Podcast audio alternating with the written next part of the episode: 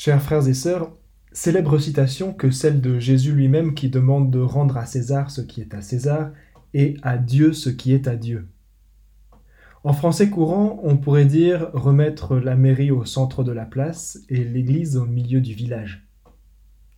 La pièce d'un denier qui lui est présentée, c'est le salaire d'un ouvrier pour une journée de travail. Il semble normal de travailler pour vivre, de recevoir un salaire et d'en payer les impôts. Mais il semble normal aussi de ne pas oublier Dieu dans tout ça. Rendre au quotidien ce qui appartient au quotidien, et à Dieu le temps et l'attention qu'on lui doit. Voilà un beau programme qui se cache derrière cette petite maxime qu'on retient facilement. Parce que ça change tout de connaître Dieu et de lui donner une belle place dans sa vie. C'est d'ailleurs le changement le plus impressionnant qui s'opère en recevant la grâce du baptême. Connaître Dieu et l'aimer, ça change au moins trois choses dans la vie. Premièrement, on est unique Chacun est unique dans toute l'histoire de l'humanité. C'est la raison pour laquelle notre foi chrétienne porte sur la résurrection plutôt que sur la réincarnation.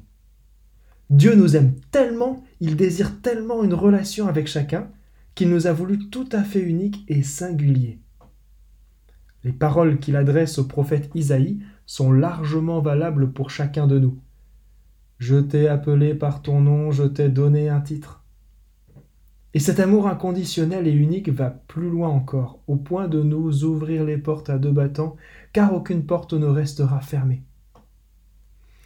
Ce que Saint Paul explique à sa manière dans sa lettre aux Romains, Quand les hommes aiment Dieu, lui-même fait tout contribuer à leur bien. Ce sont tous les petits signes concrets dans la vie qu'on peut interpréter comme des clins d'yeux qui nous laissent imaginer qu'une bonne étoile veille sur nous. D'ailleurs, ça me rappelle un chant Avec Jésus, tout va bien, tout va bien mon frère, tout va bien ma sœur. On est unique et aimé de Dieu. Voilà une première grâce qui change la vie. On est unique. Deuxièmement, la foi transforme l'agir. Frère bien-aimé de Dieu, vous avez été choisi par lui. C'est la deuxième lecture. Aimer Dieu et se laisser aimer par lui permet de comprendre qu'on est choisi par lui. Et en quoi consiste ce choix? En fait, c'est comme une relation entre amis ou dans un couple. Il y a un choix mutuel implicite et presque naturel pour poursuivre la relation et l'approfondir petit à petit. Des amis qui passent du temps ensemble, ça transparaît sur leur visage. Rien que le fait de voir de telles personnes, ça inspire de la joie. Avec la foi, c'est pareil. La relation qu'on a avec Dieu, ce qu'on appelle la foi, ça inspire puissamment. Si cette relation est authentique, ça se voit. C'est ce que dit Saint Paul. Sans cesse nous nous souvenons que votre foi est active, que votre charité se donne de la peine, que votre espérance tient bon.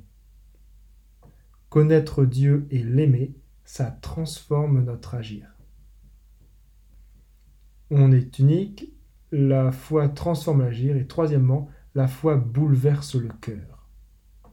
C'est peut-être ce qu'on peut vivre de plus puissant, la foi qui bouleverse le cœur. Notre annonce de l'Évangile n'a pas été chez vous simple parole, mais puissance, action de l'Esprit Saint, pleine certitude.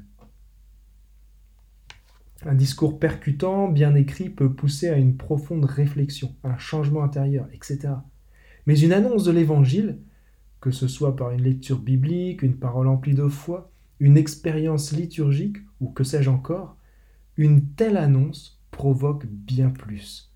Elle provoque une rencontre intérieure avec Dieu. C'est quasi indescriptible. On a l'intime conviction que Dieu est vivant, qu'il est présent et qu'il se manifeste à nous. C'est ce qu'on appelle une expérience kérigmatique. C'est bien plus qu'une intuition, une émotion intérieure, une expérience magnifique. C'est une rencontre invisible, mais pourtant bien concrète. Et cette rencontre, elle bouleverse la vie tout entière de celui qui l'expérimente. On est unique, la foi transforme l'agir, la foi bouleverse le cœur. Conclusion. Au baptême, on reçoit une grâce tellement extraordinaire.